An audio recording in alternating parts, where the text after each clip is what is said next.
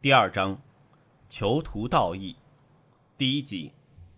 哎，师傅，我想我真的不行了。放心呐，小明，这次行动重案组只是协助，黑锅轮不到你背。可是，这是我首次领军的任务啊！你也知道我的记录有多难看，难得当上分队指挥官，却摔了个狗吃屎。哎。看来我真的不适合当头吧？这次真的是小事一桩了。如果这种小失误你也克服不了，才真的不适合当指挥官。这个，在旺角麦花臣球场的看台上，骆小明一边灌着啤酒，一边向着师傅关振铎大吐苦水。时间是晚上十点多，在人潮如集的旺角区。麦花臣球场算是个难得的清静地，在探射灯照射下的无人球场旁边，观众席上只有小猫三四只。毕竟在这种寒冷天气下，大部分人都宁愿躲在室内，不想在球场喝冷冽的西北风。换作夏天的话，麦花臣球场会聚满三五成群吵吵嚷嚷的年轻人，或是拍拖谈心的情侣。甚至有躺在长凳上假寐乘凉的流浪汉，关正铎和骆小明两师徒，反而时常在寒冬中喝着冰冻的啤酒，在空旷的球场观众席碰面。一来，他们不怕谈到一些工作上较敏感的情报时被旁人听到；二来，关正铎经常说，在酒吧喝酒不划算，反正他们不过是要把酒聊天。到便利店或是超级市场买几罐特价啤酒，在球场喝跟在酒吧喝其实没有分别。酒吧喝一杯的价钱，可以换成在超市买三罐。我为什么要这么笨让人家赚？要吃花生的话，去买一包也不过十元八块吧。每次骆小明邀请关振铎上酒吧，师傅都会如此回答。这一晚，骆小明就找师傅出来。向他诉说自己的倒霉事。骆小明的二零零二年过得很顺遂，事业家庭两得意。结婚两年的妻子向他报喜，说他快要做爸爸了。而同一时间，他收到通知，他在年末从见习督察晋升至督察，调任西九龙游监区重案组第二队指挥官。骆小明十七岁从警察学校毕业后。已经在警队度过了十七个寒暑。虽然他的头脑不错，做事也相当积极，可是运气不好，老是遇上背运事，加上他不合群的个性，害他的个人档案中添上一笔笔负评。在警队升级，除了要通过考试外，更要看记录够不够干净。如果处事不够圆滑，便晋升无望。所以。小明在一九九九年知道获得提拔当见习督察时，可说是欣喜若狂，而他更没想到过，记录累累的自己能在三年后担任分区重案组分队的头头。可是他同样没想过，担任队长后第一次出征便以失败告终。他没料到，二零零三年会以如此糟糕的方式开始。二零零三年一月五号星期日凌晨，油尖景区采取代号为“山葵”的大规模缉毒行动，同一时间搜查区内十多间卡拉 OK、迪士高和酒吧，目的是打击油麻地和尖沙咀区内的贩毒活动。行动由西九龙总区刑事部主导，配合俗称“反黑组”的总区反三合会行动组、特别职务队及各分区重案组。出动超过两百名警员。一般来说，这种部署多时、大幅动员的扫毒行动都会取得成果，能有效遏制黑帮和毒贩，令犯罪分子收敛好几个月。但这次山葵行动可说是异常失败。整个行动，警方只搜获不足一百克俗称 “K 仔”的氯胺酮，数十克安非他命以及小量大麻。虽然拘捕了十五人。但最后决定起诉的就只有九人，警方这次投入的成本大大超过回报，换言之是一盘亏本生意。亦如亏本生意，事后自然有人追究责任。因为不是空手而归，对行动底蕴不清楚的记者倒没有诸多留难，但骆小明在警方内部的检讨会议上，被那股肃杀的气氛弄得提心吊胆。我认为，只搜获如此小量的毒品，是情报组提供的情报有误。首先发难的是总区特别职务队指挥官欧阳督察。我肯定情报无误。天晓得是不是 RSDS 里有人泄露情报，打草惊蛇了？西九龙总区情报组组长马督察气定神闲的反驳：“你这是暗示我组内有内鬼吗？我完全信任我的手下。”欧阳督察对马督察怒目而视。欧阳、阿马，你们先别动气。主持会议的西九龙总区助理指挥官刘礼顺高级警司说：“互相指责无济于事。”我们先看看部署有没有漏洞吧。刘警司执掌西九龙总区刑事部，是会议中的最高级警官，也是欧阳督察和马督察的上司。他如此一说，两名下属只好暂时晋升。骆小明正要为形势缓和松一口气，没想到接下来他要面对更难缠的麻烦。先从尖东地区宝乐巷的酒吧“狮子酒吧”开始吧，刘警司说。情报组指洪以利的拆家肥龙在该处活动。当天，狗仔曾目击他进入大厦，但我们突击搜查时，他却不在场。负责 Lance Palm 的是邮监区重案组 Team Two，骆督察，可以说明一下吗？会议中十多人直视着骆小明，那些如针刺的目光令他几乎无法开口。他结结巴巴地报告当天的部署。指肥龙可能更早一步从天台逃走，再解释现场的环境。骆小明很想说明，行动期间他已确保酒吧所有出口有警员看守，但如果肥龙是在行动开始前闻风先遁，就不是他和部下的责任。可是他知道这样说等于把矛头指向情报组，而情报组的马督察的阶级是总督察，贸然说出来就是以下犯上。然而，他没把矛头指向他人，他人就把矛头指向他了。为什么没有先派人到天台看守？如果疑犯从天台逃走，只要连同旁边两栋大厦的出口也守住，就没有问题吗？会不会是肥龙大模大样从正门离开？你的部下大意错过了？他们想要的是戴罪羔羊吧？骆小明心想。师傅，我以一族计划部署，肯定滴水不漏。肥龙反常的没留在酒吧，这可不是我能控制的。在球场的看台上，骆小明在喝一大口啤酒，借着醉意发起牢骚。没关系吧？那天没逮住的又不止肥龙一个，整个行动就只抓到几尾小鱼。小刘不会特别怪罪于你。关振铎也喝了一口啤酒。刘景思是关振铎后辈，年轻时做过关振铎部下。二人也曾同在总部刑事情报科共事。刘景思担任总负责监听疑犯和收买线人的 A 组组长时，关振铎正执掌负责分析情报的 B 组。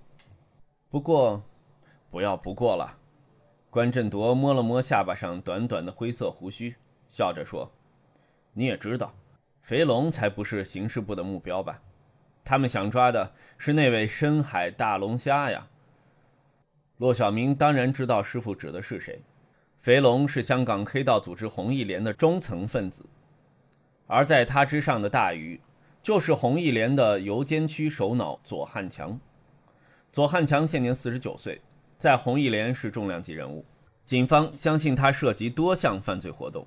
可是，他也是最令警方束手无策的家伙，原因是他并不像那些作风低调的黑道老大。反而以企业家的身份在上流社会交朋结友，在政商界人脉颇广。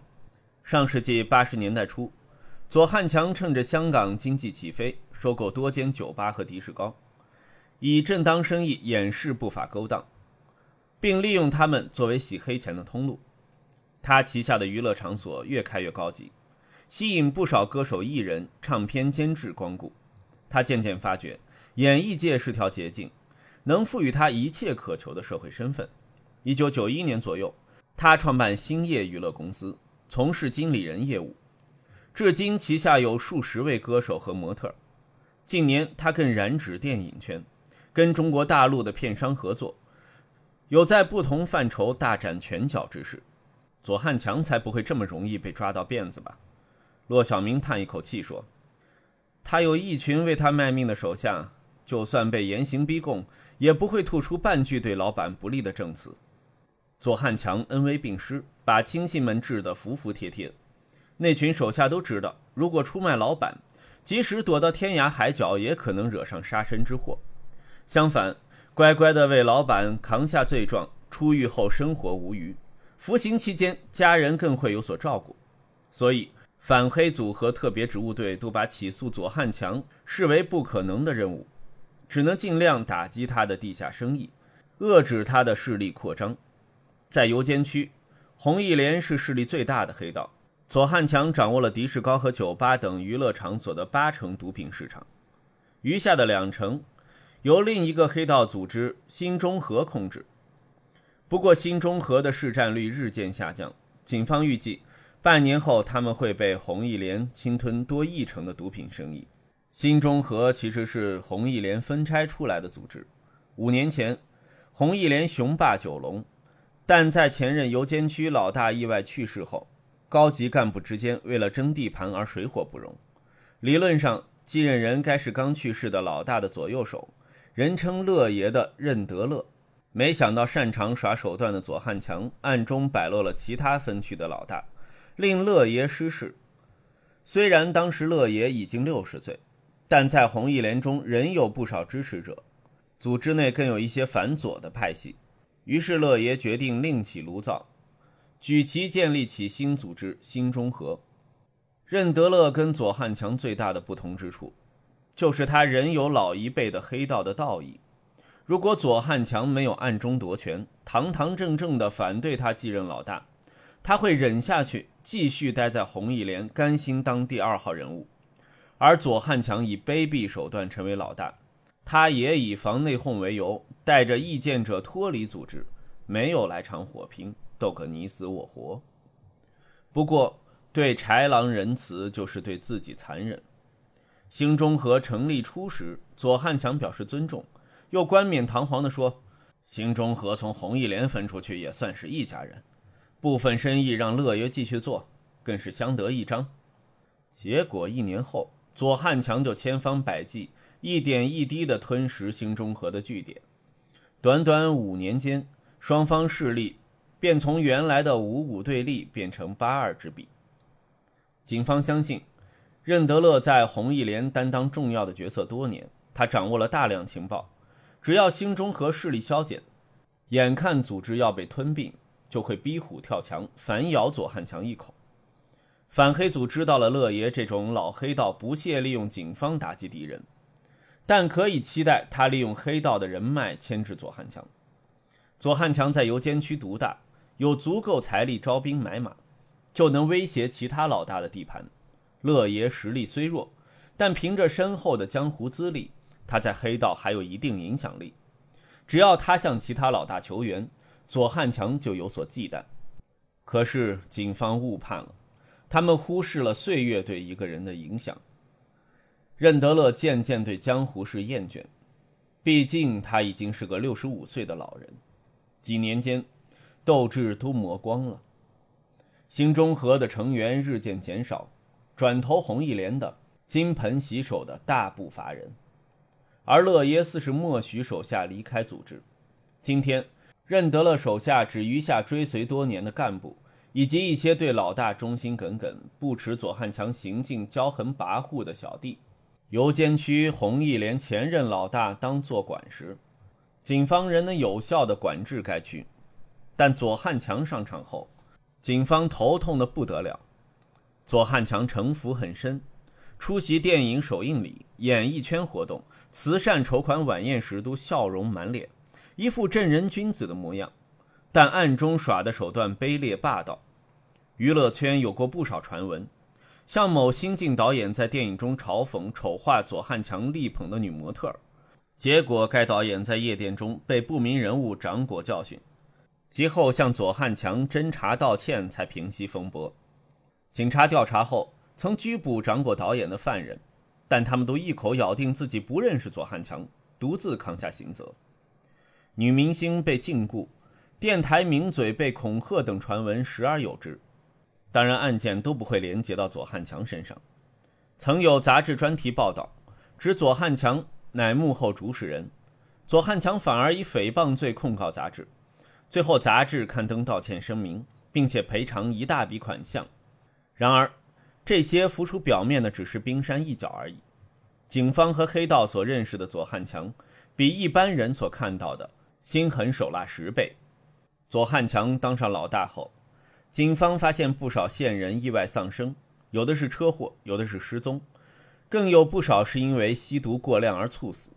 不少线人是瘾君子。氯胺酮、可卡因、海洛因、冰毒等等，都是他们的必需品。为了有足够的金钱买卖，于是当上边缘人，向警方提供情报。可是这些线人在左汉强掌权后，都不约而同的意外使用毒品过量致死。情报科深信这里边大有文章，但苦无证据，无法展开调查。换句话说，左汉强是警方眼中的一根刺。而警方只能治标不治本的方法去对付。可是，骆小明没料到，连山葵行动这个治标的方法也失败了。师傅，这个世界该是邪不压正吧？像左汉强这种披着正当商人外皮的人渣，总有一天会露出马脚，被送上法庭吧？骆小明把手中的啤酒干了后说道：“依我看，这种城府如此深的家伙，很难被人抓住把柄。”关振铎平淡地说：“他不会笨的留下明显的犯罪证据，就算有，他也会打点手下或利用手段封住证人的嘴巴。没有人愿意冒险得罪恶名昭彰的左老板站上证人台。左汉强当上黑道头目，只能说是社会的不幸。但我们身为执法人员，明知对方涉及多宗案件，为什么不干脆抓回来拿他盘问？就算无法治他的罪。”至少可以威吓他一下，让他知道警方不会对他客气。明知徒劳无功，随便抓左汉强回来又有何用？而且在缺乏罪证之下，惹上左汉强这种家伙，只会落得被警督盯上的下场，然后让自己的个人档案添上一笔难看的记录。左汉强擅长利用法律做挡箭牌，没有伙计会笨的押上自己的前途去赌一局没有胜算的牌局。连师傅都这样说，我们无法对付他吗？哎，什么鬼山葵行动，现在真的打草惊蛇了。或许左汉强早知道我们想对付他，但现在更知道我们无力对付他。这一局输得太难看，连以后的底牌也被对手看穿。我真的不知道将来怎么办。骆小明没想过，调职邮件案区重案组会是这样的一个烫手山芋。特别职务队无法找到左汉强贩毒的证据，反黑组手上的情报都没能指证左汉强，重案组则只能调查那些吸毒过量致死的线人和不明人物掌过的艺人，除非左汉强的亲信或熟悉红艺联内部运作的干部愿意作证，否则左汉强定能继续只手遮天，当游监区的地下皇帝。不要心急，你刚当上小队指挥官。慢慢学习，慢慢适应就好，别让手下看出你的困惑。连头都失去信心的话，部下就会更无所适从。关正铎拍了拍徒弟的肩膀，而且钓大鱼要有耐性，现在看不到上钩的可能性，就只好静心等待，留意水面的变化，抓紧一瞬即逝的机会。有这种机会就好了。骆小明苦笑了一下。对了，师傅，别老是谈我。你最近的工作如何？还不是差不多，就是在总部 CIB、OG、毒品调查科等等帮忙。关振铎在九七年退休后，以特殊顾问身份效力警队，名义上隶属情报科，但哪个部门或分区有需要，他就跑到哪儿。虽然理论上警队不会跟五十岁以上的人续约。可是关振铎的分析力和破案能力依旧超卓，上级希望他以这种身份继续协助。总部的毒品调查科也有找你吗，师傅？有没有什么情报可以给我？当出现跨区或涉及境外的严重案件，或是地区警署无法有效的进行侦查时，总部的部门就会插手。骆小明知道自己跟总部之间还隔了一个西九龙总区和油尖分区，如果没有师傅这条内线，他根本无法想象总部那些高层人物在干什么。事实上，就连他在总部情报科当小卒的三年间。他也只是跟随指示行动，了解的不过是任务的冰山一角。小明，你知道老规矩，除非我判断对调查有帮助，我不能透露其他部门的情报吗？关振铎摘下头上那顶边缘已磨皮、帽舌右方素有一个小小灰色标靶图案的黑色棒球帽，用手梳弄一下略灰白的头发，笑道：“你也不想我把你的牢骚告诉小刘吧？”骆小明尴尬地笑了一下。刘景思是西九龙总区刑事部主管，是骆小明的上司的上司。有什么风吹草动，他就吃不完兜着走。哎，还是回去吧。关振铎站起身子，左手握拳捶了后腰两下。我太晚回家，你师母又啰啰嗦嗦在念叨了。虽然他发觉我关节痛还喝酒，也一样会念吧。小明，别想太多。时机总会来临的，嗯，骆小明无奈的点点头。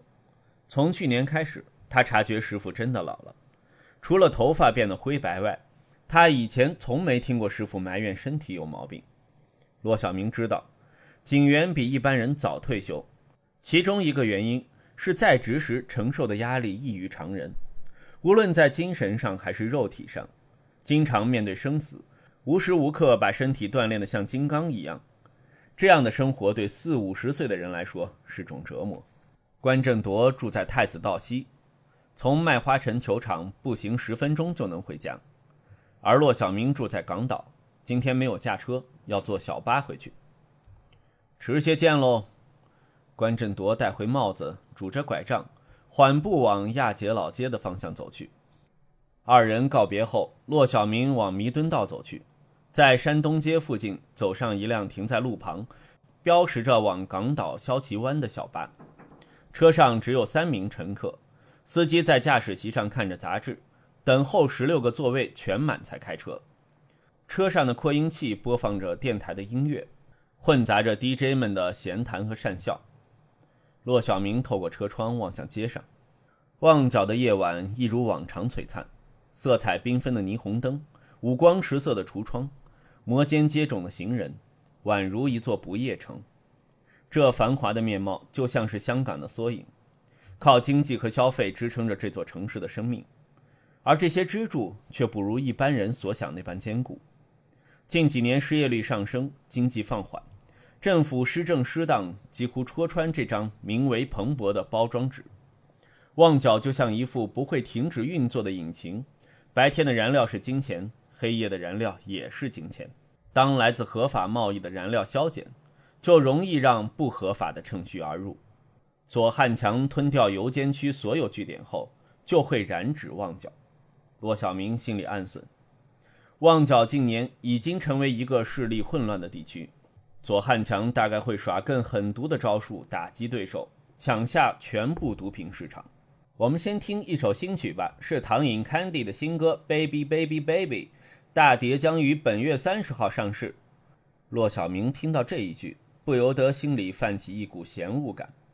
虽然扩音器传来节奏轻快的乐曲，歌手的声线也很甜美，但他只感到恶心。他记得这个叫唐颖的女孩子，正是属于左汉强的兴业娱乐公司。那歌声就像闪亮的白糖霜，覆盖着下面那层黑色的、布满蛆虫的腐肉。第二章囚徒道义第一集播讲完毕，谢谢收听。